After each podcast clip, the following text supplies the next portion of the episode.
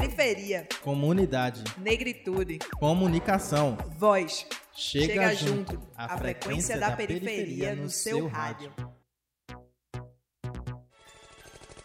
Fala galera, tá começando mais um programa Chega Junto. Eu sou Laís Hilda. Eu sou Iveson Henrique e o programa Chega Junto tá aqui nas ondas da Rádio Universitária Paulo Freire e AM 820 e nas plataformas de podcast.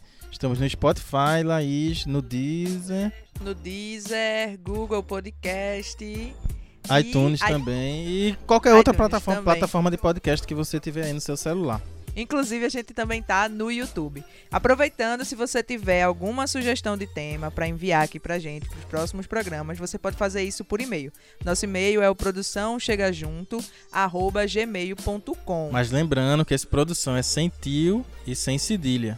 É, se você não quiser mandar por e-mail, você também pode falar com a gente pelas redes sociais. A gente tá no Facebook. Twitter, Instagram, arroba prog chega junto. Exatamente. E o programa de hoje vamos falar sobre afrocentricidade e a família Kazumbá.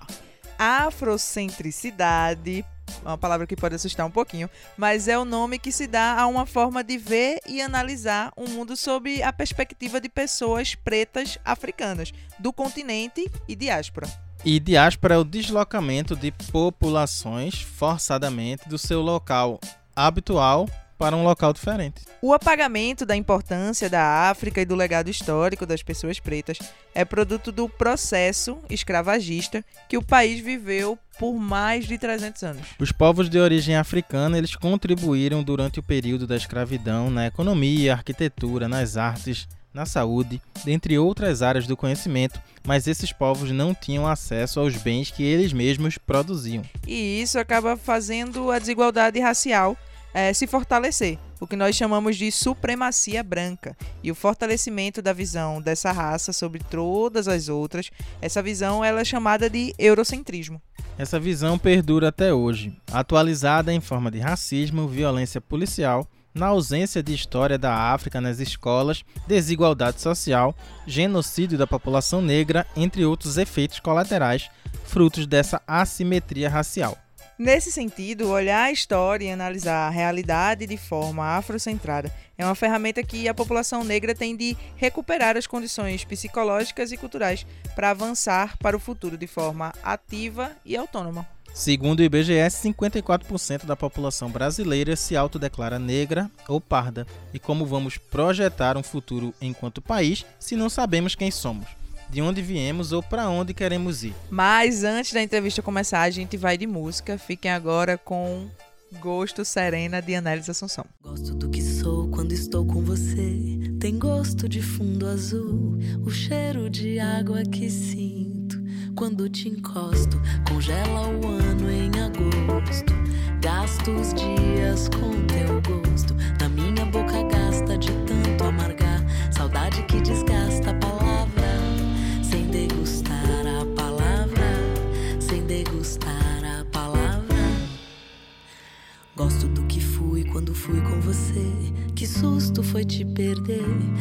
cheia do rio que sinto. Se miro a costa, degela todo desgosto. Gasto neurônios com teu rosto. Na minha balsa gasta de tanto amarrar. Saudade que desgraça a palavra. Sem degustar a palavra. Sem degustar a palavra. Gosto do que sou quando estou com você. Tem gosto de fundo azul, o cheiro de água que te encosto.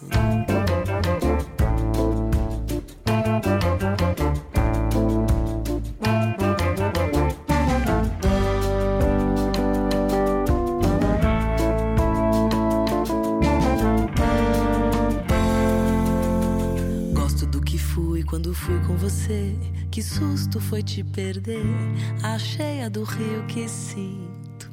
Se miro a costa, degela todo desgosto. Gasto neurônios com teu rosto. Na minha bossa gasta de tanto amarrar. Saudade que desgraça a palavra. Sem degustar a palavra. Sem degustar a palavra. Chega junto, a frequência da periferia no seu rádio. Então, gente, o Chega Junto tá de volta e estamos aqui no Departamento de História da UFPE para conversar com o professor José Bento Rosa da Silva, que é professor do departamento e vice-coordenador do NEAB, que é o Núcleo de Estudos Afro-Brasileiros. É, professor José Bento, bom dia, é um prazer tê-lo aqui conosco. Bom dia a todos os ouvintes da Rádio Paulo Freire, é um prazer estar com vocês. Professor, esse é um programa que está sendo veiculado aqui no mês da consciência negra. Então a gente pensou em, em, falar um pouco de como se deu a escravidão no Brasil. Então nós temos que pensar que a escravidão é um capítulo na história da humanidade. Nós encontramos a escravidão na antiguidade grega, romana, na Mesopotâmia, no Oriente Médio e mais recentemente a escravidão no mundo ocidental, que nós chamamos da escravidão moderna, do século XV ao século XIX. É essa escravidão que influenciou o Brasil. E essa escravidão ela tem um recorte muito diferenciado das demais, porque é uma escravidão étnica. A princípio eram escravizados não os brancos, seja o índio, que eram chamados de negros da terra, e os africanos. E a, na, na, nas outros processos escravistas na antiguidade não era um recorte racial. Eram os endividados, os perdedores de guerra. Então, só por si só, isso já, já tem uma grande diferença. E essa escravidão moderna também, ela foi no contexto da formação do capitalismo. Então, se na antiguidade os escravos, os escravizados eram usados para produzir a subsistência para os seus senhores, na escravidão moderna, além de produzir a subsistência, eles tinham que produzir riqueza. Então, a escravidão no âmbito da exploração mercantilista capitalista, uma, uma escravidão muito mais violenta, né? porque ele tinha que trabalhar não só para alimentar o seu senhor e alimentar a si próprio, mas para produzir mais riquezas. Então é nesse contexto que se dá a escravidão no mundo moderno, no Ocidente, seja a escravidão indígena e posteriormente a escravidão africana. É, Bento, pensando nesse processo que a gente aprende ainda na escola, né, é por que os africanos foram as principais vítimas desse processo de, escra de escravização? Então, nós temos duas perspectivas explicativas. Num primeiro momento, uma explicação religiosa. No final da Idade Média, é, identificou-se a África como o local onde teriam vivido os filhos de Cã. Então tem uma tradição é, judaico-cristã que diz que Noé tinha três filhos: Jafé, Sem e Cã. O Cã teria sido um filho, é, um filho pródigo de Noé, um filho que teria sido amaldiçoado pelo seu pai. E por conta disso, os descendentes deles, identificados como os africanos, teriam que passar pela escravidão para purificar o pecado do pai. Então, na verdade, essa é uma interpretação que foi feita pelos teólogos e filósofos no final da Idade Média, com base em alguns escritos do Gênesis, da tradição judaico-cristã. É? Então, mas é uma interpretação feita no contexto da disputa entre cristianismo e islamismo. Então, nesse período, lá no século XII, XIII, havia as cruzadas. E as cruzadas eram o cristianismo contra o islamismo. E o islamismo estava chegando muito na Europa a partir da África. Né? A Península Ibérica foi conquistada pelos mouros, pelos turcos otomanos, pelos africanos. E eles eram de pele escura, eles eram do norte da África. Então identificou-se o Islã como inimigo do cristianismo e criou-se essa explicação para dizer por que, que os africanos poderiam deveriam ser escravizados.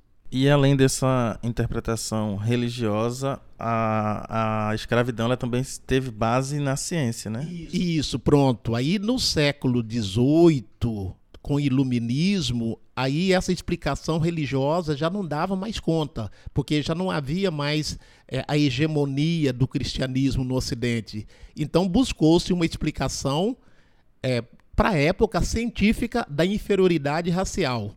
Dizia que a humanidade era composta de três raças: a raça branca, europeia, a raça amarela, que seria os indígenas e os povos do Oriente, chineses, japoneses, e a raça negra, que seria os africanos.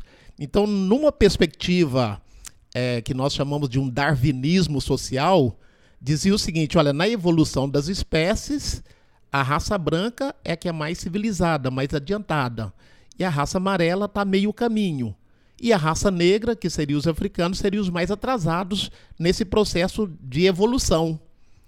Não que Darwin tenha dito isso, né? Darwin falou da origem das espécies, mas essa explicação que nós chamamos de um racialismo científico buscou é, hierarquizar as diferenças raciais e dizia mais ou menos assim: olha, os europeus têm QI 100%. Uma prova disso é o berço da filosofia, da revolução industrial, do progresso. Os amarelos ainda não têm o QI 100%, porque eles não fizeram grandes avanços. Eles são muito bons para agricultura, para nadar, para pescar. É um povo alegre. E a raça negra é mais atrasada. Seria mais ou menos o, os hominídeos descendo das árvores. Então, prova que eles são muito atrasados. Eles estão entre a, a a selvageria e a barbárie. Então, o processo de civilização passaria necessariamente pela escravidão. Isso é uma teoria né, que tem vários, é, várias pessoas, inclusive Lombroso, Gobineau, que era um conde que esteve no Brasil, conde de Gobineau, esteve no Brasil no século XIX, ficou horrorizado, porque viu um Brasil muito mestiço, muito negro, muito indígena. E aí ele perguntou quando é que esse país se tornaria uma nação, porque eles entendiam nação como uma nação europeia. É, o Conde de Gobineau chegou ao Brasil a pedido do Dom Pedro II, não foi? Para realizar uma pesquisa que culminasse num processo de higienização da população brasileira, né? Inclusive, é, Dom Pedro II pediu a Gobineau que escrevesse algo sobre o Brasil. E Gobineau teria dito o seguinte: Sua Majestade, eu gosto muito do senhor. Eu não vou escrever sobre o Brasil, não. Que não teria nada de bom para escrever sobre o Brasil, né? Então é nesse contexto mesmo de, é, de um melhoramento das raças, né? De um caldeamento de raças. Mas essas pesquisas baseadas em, em quê? Em que, em que teorias? Porque não, não, haveria, não havia o conhecimento de que na África, nessa época já, existiam sociedades bastante desenvolvidas, né? Então, na verdade, essa, essas teorias, por isso que a gente fala que é uma teoria pseudocientífica, porque era muito na imaginação, no imaginário, uma elaboração que foi construída ao longo de tempo a partir de uma visão eurocêntrica. Então a gente fala que é uma pseudociência. Mais interessante a gente é, lembrar que na faculdade de Direito e na faculdade de Medicina tinham duas cadeiras que ensinavam a conhecer as pessoas pela origem racial. Chamava frenologia e antropometria, que dizia o seguinte: olha, dá para conhecer uma pessoa, a índole da pessoa, só pelos traços físicos. Então, quem está mais próximo do traços negroide são os mais atrasados. Então, quem está mais próximo do, né, é, vamos dizer, do, da, da fisionomia europeia está mais adiantado. Então, isso era ensinado na faculdade de medicina e na faculdade de direito. Foi a época em que se fez, inclusive, o retrato falado. O retrato falado já dá mais ou menos as características né, da índole de quem é mais civilizado e quem é menos civilizado só pelo formato físico. Né? Então, o, a, é, essas teorias calcavam na no físico, no fenótipo. Então a gente fala que é um racismo fenotípico, né? Quanto mais próximo do fenótipo africano, mais marginalizado. Quanto mais próximo do fenótipo europeu, mais bem visto. Então por isso o processo de embranqueamento, de querer chegar mais próximo do fenótipo europeu para se considerar civilizado, o processo do embranqueamento. E o Brasil passou por esse processo no começo do século XX, com a chegada, final do século XIX, começo do século XX, com a chegada dos europeus imigrantes, que na verdade ele queria é, diminuir a miscigenação da população brasileira e aproximá-la da população europeia, não é isso? Professor? Então, se nós pegarmos, por exemplo, o, os debates nos parlamentos, né? É, lá no, no, era Rio de Janeiro, que era a capital da, da, do Império e depois da República, a discussão era justamente essa entre os parlamentares. Qual o tipo ideal de imigrantes deve se vir para o Brasil para melhorar a raça? Inclusive, a princípio, os espanhóis e portugueses não eram muito bem-vindos, não. Tanto é que a imigração era anglo-saxônica, né? E depois é que veio, então, dentro desse processo mesmo de achar que os nórdicos eram modelo a ser seguido inclusive para as colônias, para a região sul, Paraná, Santa Catarina, Rio Grande e também Sudeste, e tentou-se também trazer imigrantes para o Nordeste do Brasil, né? Mas para a questão do clima, não deu uma adaptação, mas ele, era esse projeto mesmo, de embranqueamento do Brasil. E os parlamentares, como eu estou dizendo, se nós pegarmos os anais né, do parlamento, nós vamos ver quem dependia o quê. É? É, se a gente parar para pensar um pouquinho de tudo que a gente falou até agora, é, em relação à população negra, sempre é, o que diri, diri, dizia as características dela é sempre um olhar de fora, né, de uma pessoa de fora para ali para o continente africano, né? Por isso essa coisa da pseudociência, como você falou há pouco. Mas pensando no contexto social mesmo do continente africano naquela época, existia é, escravização lá de, é, dentro desse desse local? Então, então a categoria é, escravo ou escravidão, ela tem várias dimensões. Por exemplo, no continente africano, antes da chegada dos colonizadores, haviam povos que brigavam entre si por várias razões, não é? Então os perdedores de guerra eram levados para dentro da comunidade vencedora e eles ficavam na numa condição é, alguns chamam de servidão, outros chamam de escravidão doméstica, outros chamam de servidão voluntária, porque era uma, uma outra etnia que estavam numa condição subalterna, mas não era uma escravidão hereditária. Por exemplo, é, entre esses perdedores podia haver casamento entre os perdedores e os vencedores. E os filhos do fruto desse casamento não eram escravizados. E, e também em outras regiões de África, essa servidão, essa escravidão, era por determinado tempo. Depois de um tempo que eles já teriam cumprido né, o, o, né, o tempo da sua escravidão, era o chamado ano sabático, o ano que eles podiam voltar se quisessem. Então são condições de, é, de opressão, não resta dúvida, mas não na mesma condição da escravidão colonial. Então, quando a gente fala escravidão é, na, na, em, em África, antes da chegada dos colonizadores, tem uma característica. É óbvio, com a chegada dos colonizadores, eles acabaram incentivando as, as brigas que existiam eventualmente lá para que os perdedores fossem vendidos né, no processo do tráfico. Então, houve, com a chegada dos colonizadores, houve uma participação de uma elite africana no processo do tráfico. Isso a gente tem que deixar bem claro. Mas isso foi em decorrência da forma como os colonizadores é, modificaram né, aquelas relações anteriores. Antes a relação o perdedor fica na minha, na minha etnia prestando serviço para mim. Porque, teoricamente, eles eram vistos como inferiores porque perderam a guerra para o meu grupo. Agora, com a chegada dos colonizadores, os colonizadores fazem o seguinte: olha, provocam guerra e os perdedores da guerra são trocados com mercadorias, sejam pólvora, seja é, cachaça, tabaco. Então houve uma, vamos dizer assim, uma modificação no processo. Então, nesse sentido, houve a participação, sim, dos de uma certa elite africana. Mas é muito importante a gente mostrar as diferentes formas de escravidões ao longo da história né? na antiguidade grega, na antiguidade romana, na África antiga, mas nenhuma delas tiveram a violência que teve a escravidão colonial, que primeiro por ser dentro do processo do mercantilismo e depois por ter um recorte étnico-racial. Mas eu quero frisar que nenhuma escravidão é boa, né?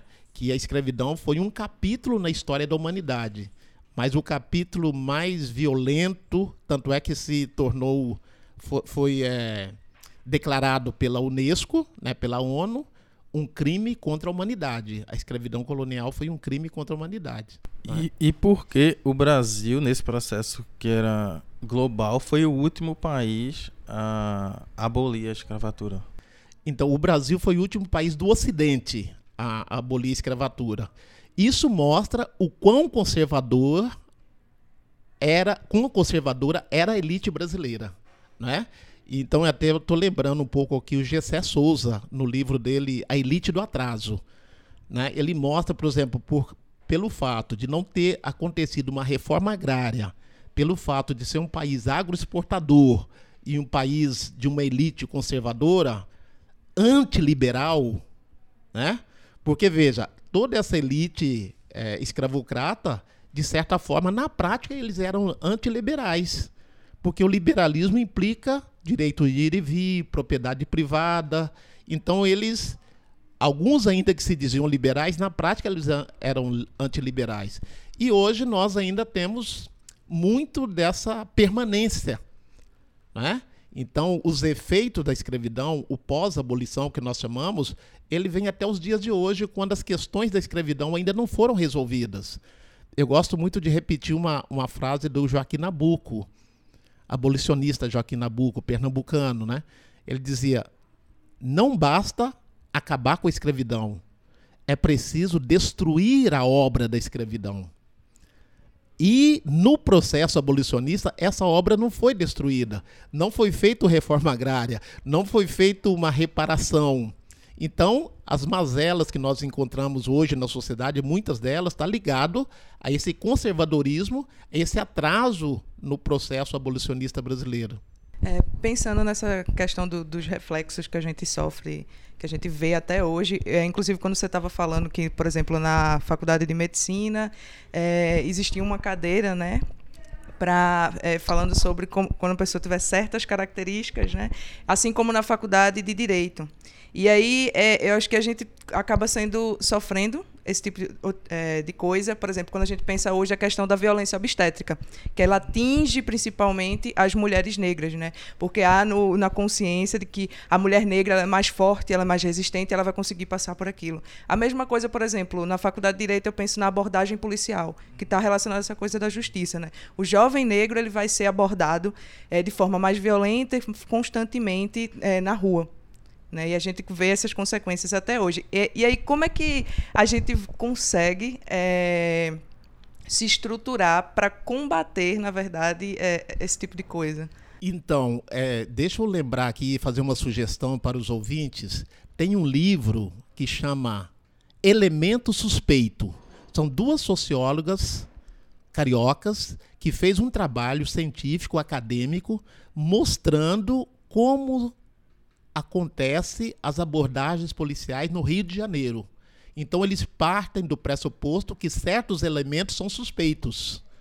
Por isso o título do, do, livro, Elementos Suspeitos, né? Então ela fez entrevista com o alto comando da Polícia Militar, etc e tal, e eles, é, todos eles dizem que realmente determinados grupos têm características específicas que precisam ser abordados né, de uma forma violenta, inclusive.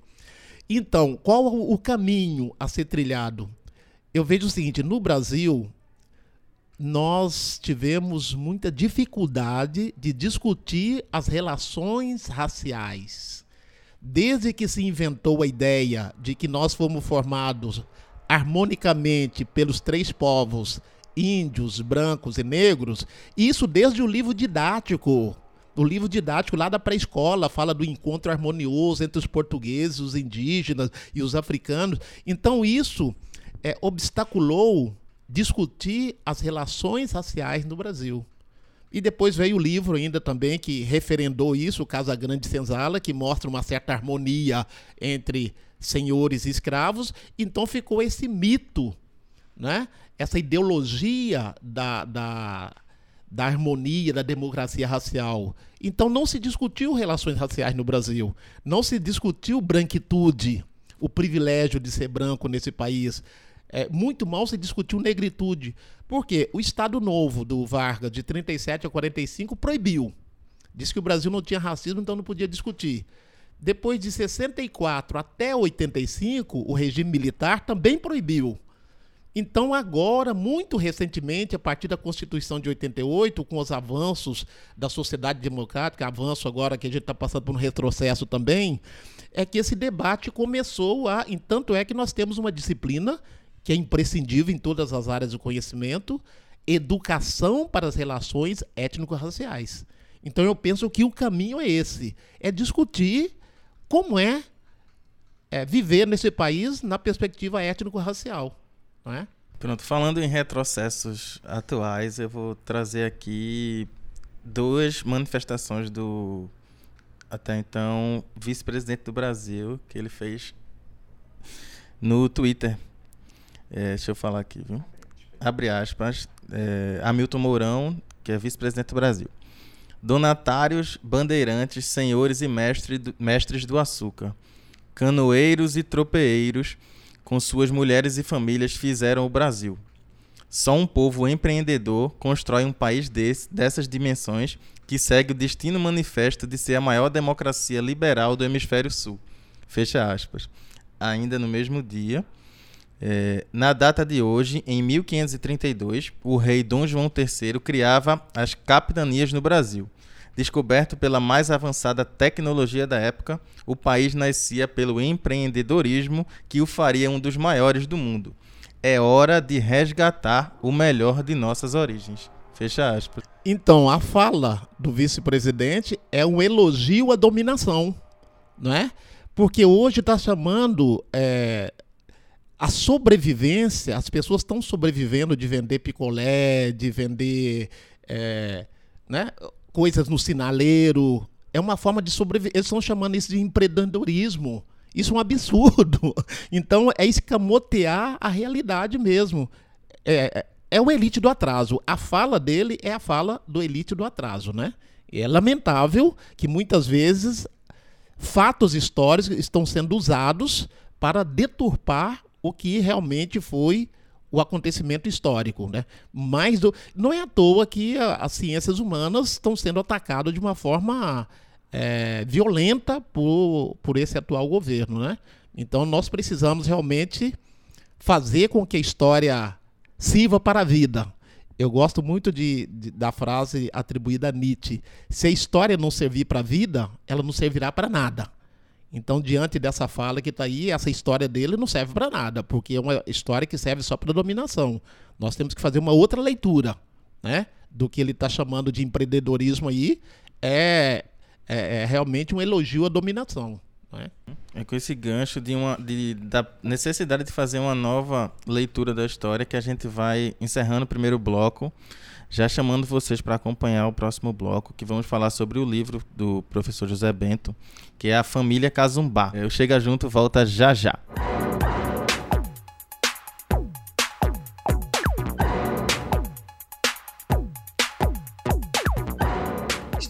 Volta com Chega Junto, o espaço da periferia na sua rádio universitária Paulo Freire, AM 820.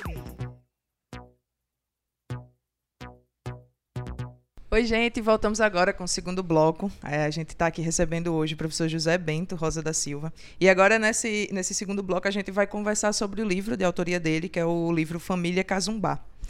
É, Bento, é, conta pra gente como foi que você descobriu a, a família Cazumbá. Então, eu estava fazendo um passeio por Salvador e aí uma professora de História da África, da UNEB, me apresentou um rapaz que é Anderson Cazumbá.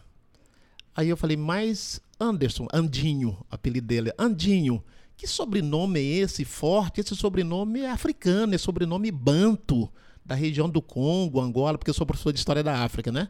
Aí ele falou, é, é um sobrenome aí diferente, mas eu não gosto desse sobrenome, não.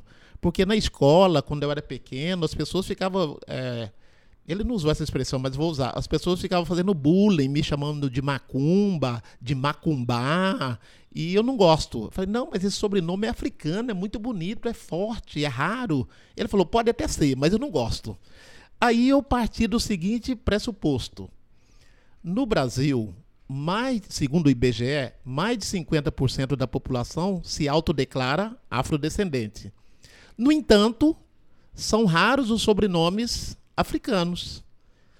Então eu falei, essa família tem uma peculiaridade se comparado com as demais famílias afro-brasileiras, a manutenção do sobrenome.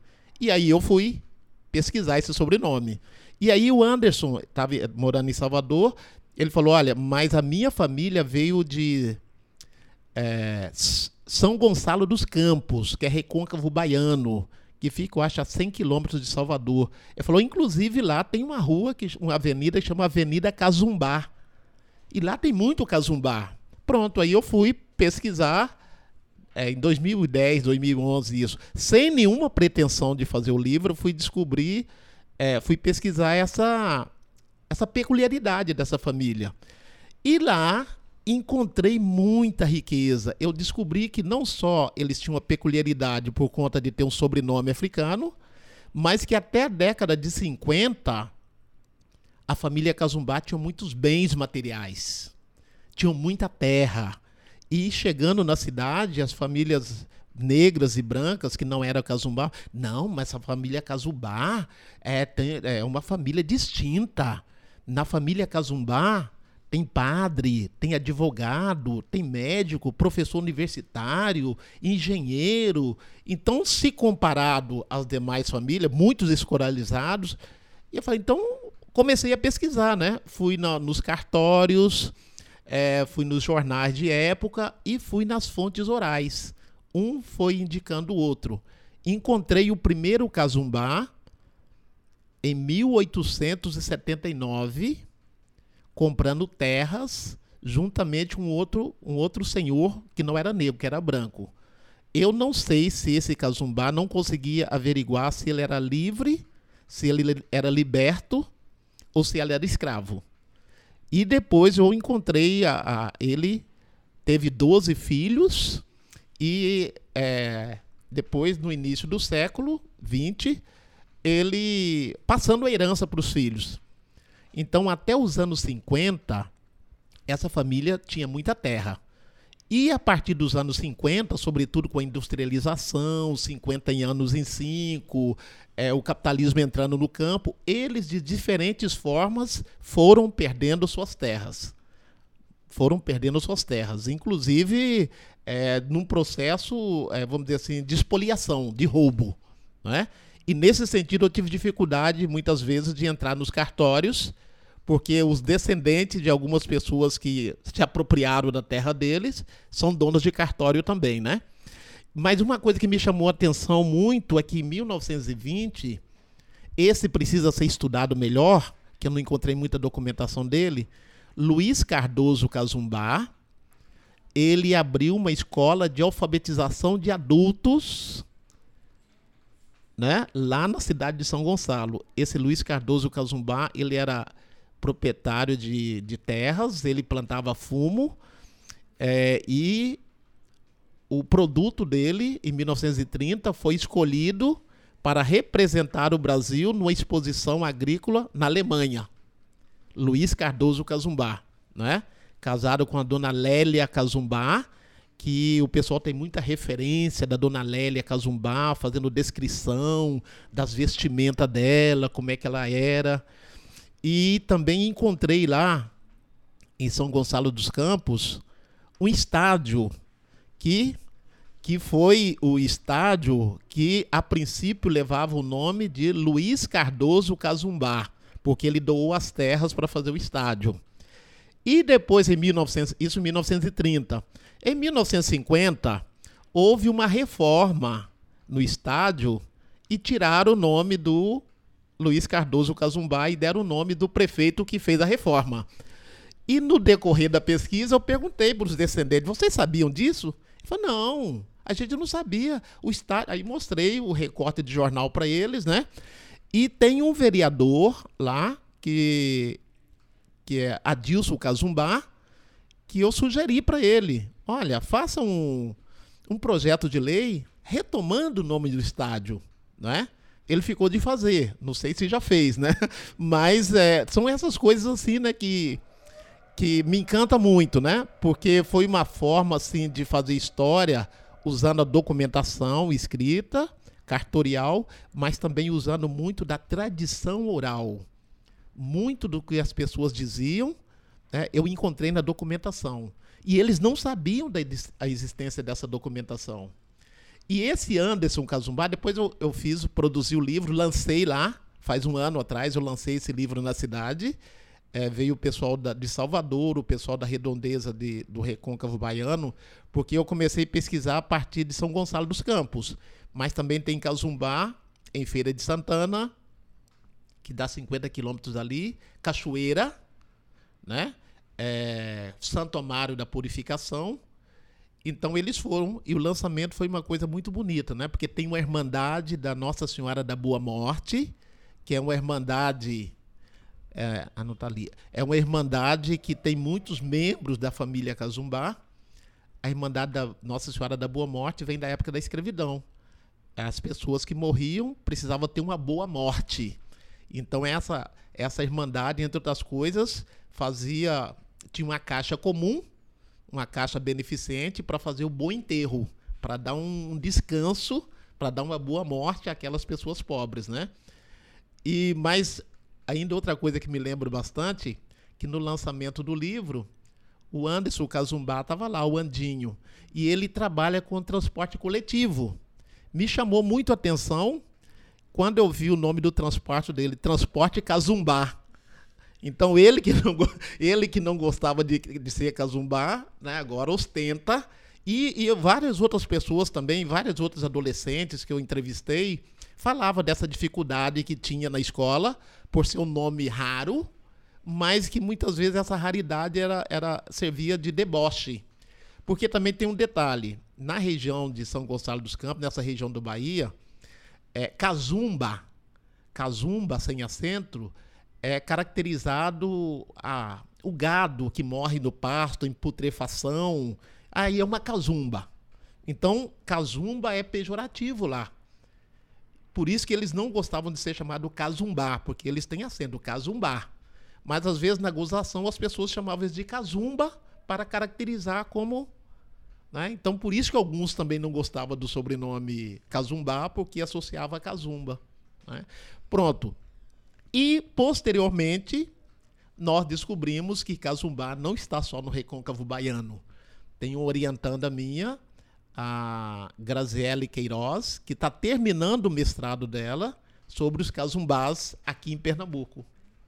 Na região metropolitana, Olinda, Vicença, Goiânia, é, Garanhuns também parece-me. E esse casumbá aqui do Recife, de Pernambuco, tem uma outra peculiaridade. No, no começo, eram, alguns eram apelidados de casumbá. E outros têm o sobrenome casumbá. O primeiro casumbá, o primeiro com o apelido casumbá, nós encontramos na Confederação do Equador, 1824. Então encontramos Cazumbá aqui como senhor de escravo, como capitão, apelido, né? E, e na no quilombo do Catucá, no quilombo do Malunguinho, tinha Cazumbá também. Então ela está fazendo um estudo não de laços de parentesco, não de nome de família, mas a, a terminologia Cazumba e Cazumbá durante a escravidão e pós-abolição. Então, essa família Cazumbá aqui da região metropolitana, já fizeram dois encontros anuais. Um em, dois em Vicença e esse ano eles sempre fazem em novembro, dezembro. Esse ano parece que eles querem fazer em Olinda. Né? E eles não conheciam os Cazumbá da Bahia. Então eles já, já, se, já se nomeiam como primos, mesmo sem se conhecer, através da, do Facebook. E alguns deles já estão fazendo contato também com os Cazumbás fora do Brasil. Por quê? Eu não falei isso antes. Cazumbá como sobrenome a gente encontra em Angola, Congo, Zâmbia, Tanzânia e Gabão. Então lá em África, sobrenome Cazumbá como sobrenome, como nome de localidade, né? Então eles já estão fazendo contato e a gente pensa no futuro, não sei quando, fazer essa ligação dos cazumbás no Brasil com os cazumbás de África. Né? Então o passo está dado. Seriam tentar reatar esse, né, esse nó que a gente não sabe ainda. Mas é muito gratificante uh, esse tipo de pesquisa, que a gente chama assim uma trajetória de vida, né? nesse caso aqui, trajetória de um grupo. E a gente foi muito por um método que alguns autores na história chamam de método onomástico. A partir do nome. A partir do nome a gente vai seguindo a pista para ver onde é que vai dar, né? Então foi essa experiência muito gratificante, esse meu último trabalho, é, que não é só um trabalho acadêmico, que ele tem um caráter social pelo fato de estar tá tratando e ajudando um povo a, vamos dizer assim, redescobrir ou inventar a sua, a sua identidade, né? É, Bento, e a família a Kazumbá, que tá aqui, que é daqui de Pernambuco, ela veio da Bahia para cá? Então, isso nós ainda não conseguimos descobrir, né? Como é que eles. É, eles não sabem muito. Outra característica difícil é que muitas vezes, quando a gente vai estudar os descendentes de africanos, a nossa memória muitas vezes vai até a segunda, vai até os avós só. Dificilmente a gente alcança os bisavós, os trisavós, os tetravós, pelo fato da escravidão ter rompido o laço de parentesco entre nós e os nossos antepassados. Então a gente está tateando para saber, né, como é que esses chegaram aqui. Mas tem um detalhe, lembrando agora, nós encontramos aqui um documento é, de um escravizado viajando daqui para Sergipe no século XIX. O nome dele era Luiz Zumba. Qual a relação de Zumba com Cazumbá? Cazumbá seria o diminutivo de Zumba.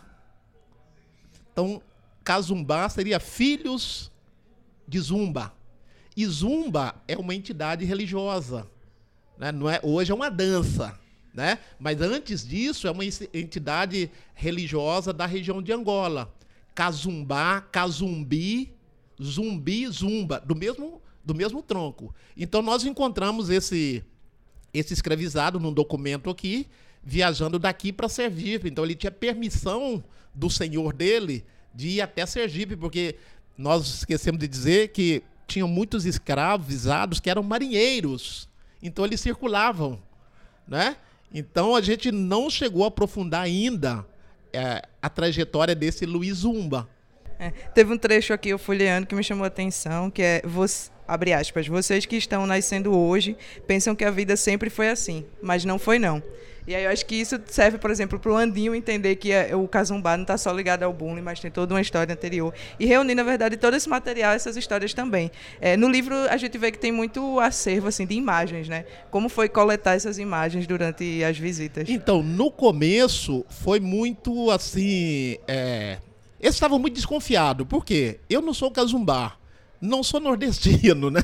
Estou aqui há 10 anos. Então eles queriam saber é, o que, que eu queria com isso.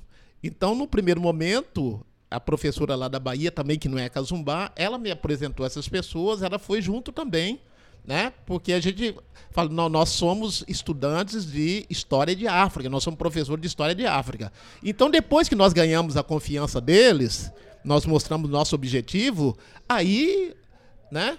Aí ficou muito fácil ah, os depoimentos e as fotografias, e a gente prometendo que ia escrever um livro, ia devolver para eles.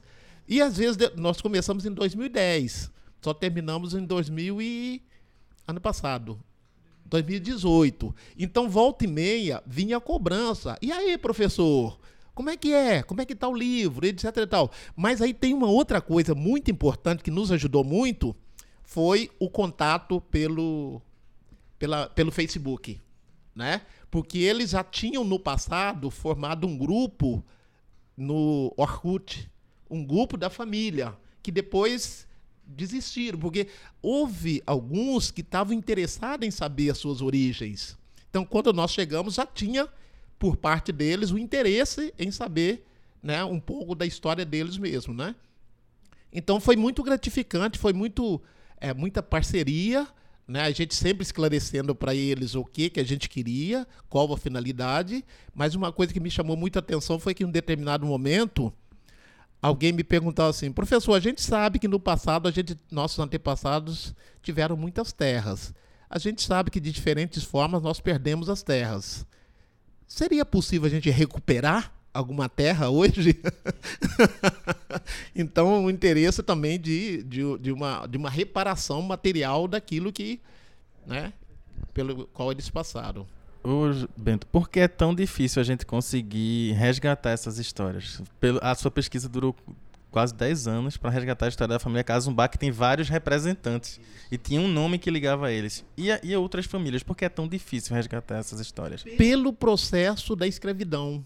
A escravidão é, vilipendiou muito das nossas memórias, né?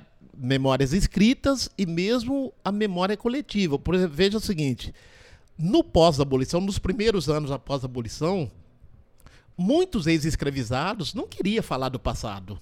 Porque falar do passado era mexer numa ferida que ainda sangrava. Então, muitas vezes, eu, por exemplo, eu não conheci, eu só conheci uma avó materna, né? E ela não falava muito de escravidão. Mas o meu pai, que conheceu, meu pai morreu com 88 anos, é, ele contou muito pra gente do que ele ouviu, ele era de 1919. Ele conta muito do que ele ouviu na infância não do pai dele, mas dos, dos velhos. Então, muitas vezes nós temos dificuldade de, de contar, porque a escravidão muitas vezes nos tirou a documentação e muitas vezes também criou um trauma na memória dos ex-escravizados. Para fazê-los falar, né? É, não é um processo muito simples, porque muitas vezes ainda tem, tem muita, muita, muita ressentimento então a gente tem privilegiado muito também as fontes orais, as tradições orais. E por outro lado também, é que durante um tempo no Brasil, a história é a história dos grandes homens, dos grandes eventos e dos grandes acontecimentos. A história das pessoas comuns, do cotidiano, no Brasil, só a partir do final dos anos 80. Só a partir. Então veja como é que a ditadura militar, inclusive, também dificultou muito a construção de memórias populares, porque achava que nosso, a nossa população não tinha o que contar. Né? E hoje no Brasil está muito forte a Associação Nacional que trabalha com história oral, história dos excluídos da história, e a gente fez essa escolha, né? Mesmo assim, ainda no campo da história, tem gente que desconfia dessa história. Porque diz o seguinte: olha, mas essa história oral aí, quem conta um conto aumenta um ponto, né? Essa desconfiança da oralidade, privilegiando a documentação escrita. E a documentação escrita, historicamente, sempre teve na mão da classe dominante. Então, desacreditar das fontes orais é desacreditar da nossa história. Mas o processo está mudando, né? Está mudando. Então, essas são uma, algumas das dificuldades que a gente encontra em reconstituir trajetórias de vida de pessoas denominadas comuns, né? O, o, os grandes políticos, os grandes homens, eles têm os memorialistas deles, né? E as pessoas comuns não têm. Então, tem, tem um, um pensamento africano que diz o seguinte: enquanto os leões não tiverem os seus historiadores, as vitórias serão sempre dos caçadores. então é um pouco isso, né? E eu acho que é por isso também o grande medo de determinado segmento da sociedade de que as camadas populares ascendam intelectualmente entre a universidade porque daqui a pouco nós já estamos escrevendo a história a partir dos índios, a partir dos negros, a partir dos, dos excluídos da história. Isso para eles não é bom. E aí a gente vai contradizer o que o Mourão falou, né? Porque a, a, a versão do Mourão que você leu aqui é a versão da camada dirigente, mas para além dessa história única, há outras versões. Né? Ô Bento, você acredita que é, há uma relação entre a resistência da família e o fato do, da localidade onde a maioria delas estão, que é o recôncavo baiano? Tem uma, tem, tem uma peculiaridade, sim, porque o recôncavo baiano, durante a escravidão, foi uma região é, de muita resistência. Muita resistência à revolta dos malês, a presença dos negros islamizados, que formou uma grande. Então, não é acaso, não. E ali também, no recôncavo baiano, era um local onde havia desembarques direto de África para lá. É um porto que não estava na capital, estava mais no interior, mas teve uma presença direta da escravidão. Eu estou lendo, por exemplo, um livro que vou até aconselhar os ouvintes a lerem também, Ana Maria Gonçalves, Um Defeito de Cor. Fala da trajetória de vida de uma africana que foi trazida do Benin para a região do Recôncavo Baiano, para a região de Itaparica. É um romance histórico lindíssimo que mostra a resistência dessa população negra. É um romance histórico que fala de resistência. Então eu acredito sim que a localidade, o Recôncavo Baiano, foi uma das condições materiais que ajudaram esse povo a manter o sobrenome, não é? É, Bento, a gente está chegando ao final da, do nosso programa. Eu acho que para finalizar, a gente queria saber é, qual a importância de conhecer a nossa ancestralidade. É, tem uma frase da Emília Vignotti da Costa, falecida historiadora sobre a escravidão brasileira, resistência também, que diz: um povo que não conhece o seu passado é como um povo sem memória, não sabe de onde veio e não sabe para onde vai. Então, a nossa identidade presente está intimamente relacionado com a nossa identidade pretérita. Então, para a gente se conhecer hoje, faça necessário conhecer de onde a gente veio. Eu posso não saber para onde eu vou, mas impreterivelmente eu devo saber de onde eu vim para me localizar no presente. Então acho que essa é a importância da história, da história, né, a partir dos sujeitos, não a história elaborada no, nos palacetes. Então eu vejo que faz ser necessário mesmo. Quando eu falo história, eu falo ciências sociais como um todo, né? Então faz ser necessário a gente se conhecer a partir do passado para se projetar para o presente e futuro. Bento, eu queria agradecer é, em nome da equipe do, do, Chega Junto, da rádio, né? É, foi um prazer. É, obrigado pela oportunidade, pelo aprendizado, né? Acima de tudo.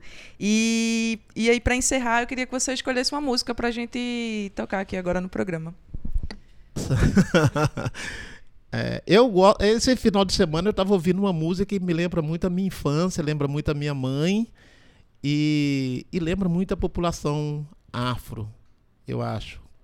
Eu vou para Maracangalha, eu vou. Eu vou de chapéu de couro, eu vou. É, é de, eu lembro na voz de Dorival Caymmi, né? Eu, eu acho que é essa. Eu vou pra Maracangalha, eu vou. Eu vou de uniforme branco, eu vou vou de chapéu de palha, eu vou. Eu vou convidar a Nália, eu vou. Se a Nália não quiser ir, eu vou só. Eu vou só, eu vou só. Se a Nália não quiser ir, eu vou só. Eu vou só, eu vou só sem a Nália, mas eu vou. Eu vou pra Maracangalha, eu vou uniforme branco eu vou. Eu vou de chapéu de palha, eu vou. Eu vou convidar a Nália, eu vou. Se a Nália não quiser ir, eu vou só. Eu vou só. Eu vou só. Se a Nália não quiser ir, eu vou só. Eu vou só, eu vou só sem a Nália, mas eu vou.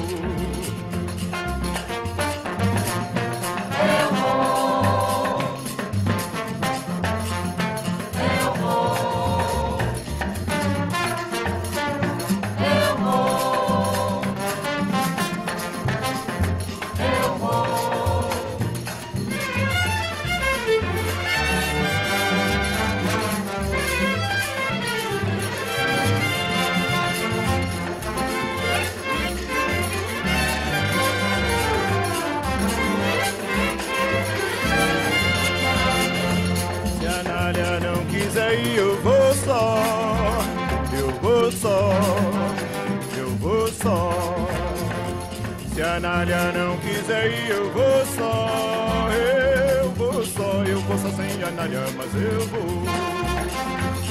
Eu vou pra Maracangalha, eu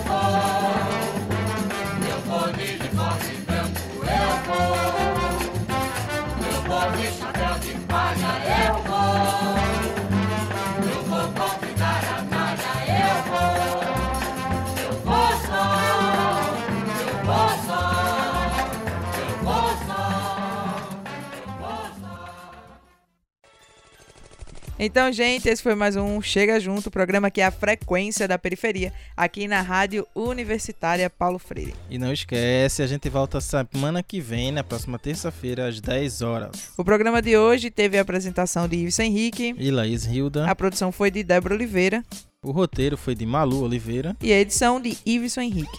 Chega junto, o programa que é a frequência da periferia. Até a próxima.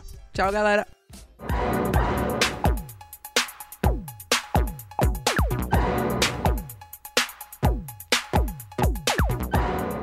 Periferia, Comunidade, negritude, comunicação. voz. Chega, Chega junto, junto, a frequência da periferia no seu rádio.